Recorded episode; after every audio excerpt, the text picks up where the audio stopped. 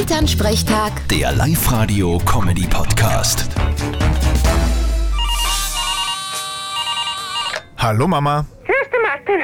Du, ich bin fertig. Ich spüre meine Füße nicht mehr. So ein Hatscher. Aber wir sind pünktlich angekommen. Gratuliere. Uns sind der Geist und die Seele jetzt frei. Naja, schauen wir mal. Vielleicht kommt's noch.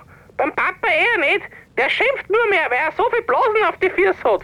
ja, mit dem muss man rechnen bei so einer Strecke. Du, ich sag das. Ich fühle mich wie der Jesus, nachdem er 40 Tage durch die Wüsten gegangen ist.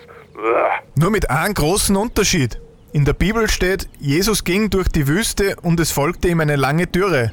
Bei dir war es eine kleine Dicke. Der ist gut. Versteht's euch? Ah, so frech sei. Ich sag euch, es kommt's alle einmal in die Höhe. Macht nix. Im Himmel oben kenne ich eh niemand. Vierte Mama. Ja, ja. Bitte, Martin. Elternsprechtag. Der Live-Radio-Comedy-Podcast.